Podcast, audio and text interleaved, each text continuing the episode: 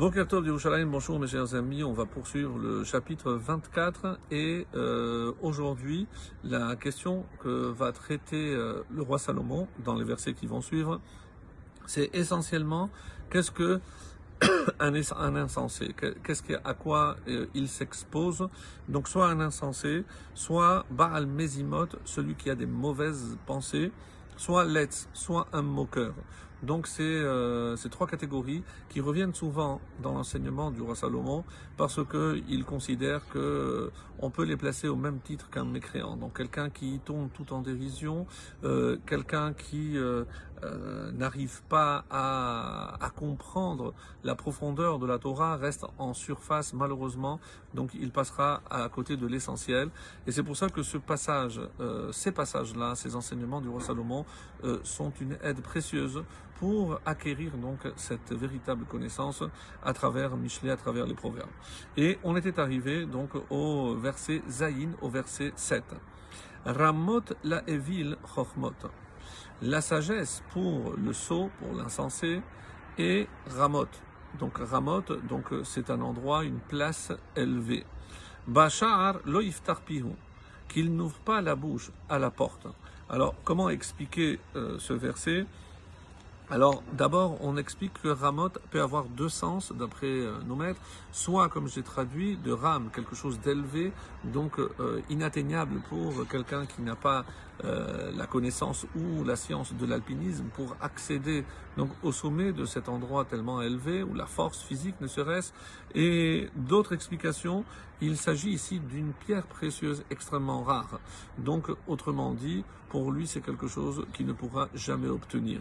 Et à quoi ça fait allusion d'après la majorité des commentaires ici c'est des livrets Torah. Donc lui il voit la Torah comme quelque chose euh, qui est trop élevé pour lui. Et on le sait puisque le, texte de la Torah nous l'avait dit rappelez-vous dans Devarim le chapitre 30 du verset 11 au 14.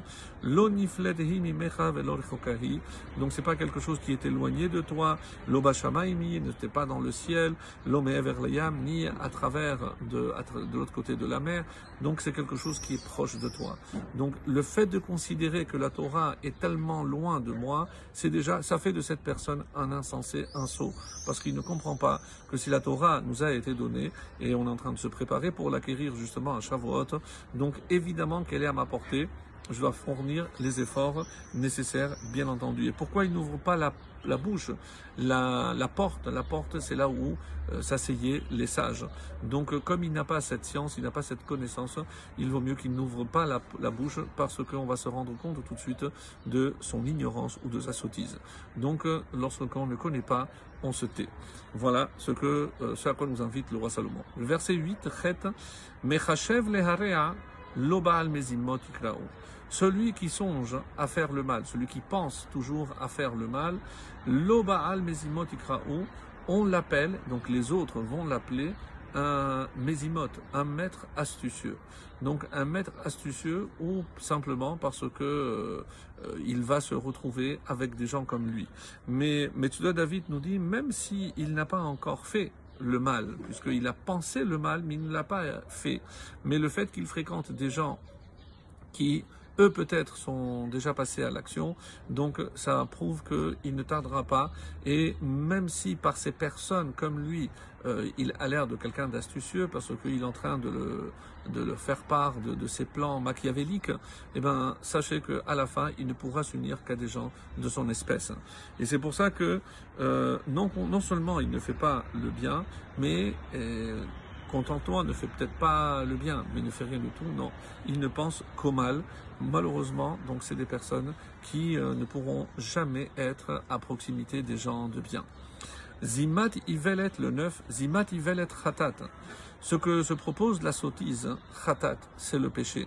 Veto Avat le Adam Letz, et le moqueur est une abomination pour l'homme. Donc on va ici assimiler donc euh, le Ivelet, donc la sottise, parce que tout, le résultat de la sottise ne peut aboutir qu'à la faute, bien entendu. Et le moqueur est une abomination parce que son but n'est que de tout tourner en dérision et d'éloigner les hommes de la véritable mission qu'ils ont ici sur terre. Rashi nous dit Zimat c'est un conseil parce que, encore une fois, comme on a dit, Mésimot, c'est quelqu'un qui est toujours de mauvais conseils. Donc il est euh, d'une abomination, malheureusement non seulement pour l'homme, mais aussi pour Hachem. Et je termine avec le He, le Yud, pardon, le 10. Hitrapita beyom tsara tsar kochecha. Si tu te montres là le jour de la misère, misérable est ta force. À quoi ça fait allusion C'est quelqu'un qui n'a pas trouvé les forces pour venir en aide à quelqu'un, comme le Metsuda David ou le Ride nous dit. Donc, lorsque quelqu'un a besoin de ton aide et que tu te montres là, alors Beyom Tsara, le jour de ton malheur à toi, Tsar Kochacha, donc personne ne viendra euh, t'aider. C'est une allusion évidemment aussi à Hachem. Toi, tu n'as pas aidé mes créatures lorsque tu le pouvais, eh bien pourquoi tu voudrais que moi je vienne en ton aide? Si le jour de ta misère, personne, donc le viendra t'aider, comme euh, l'expliquent euh, les Chachamim. En tout cas, faisons le bien et on recevra le bien.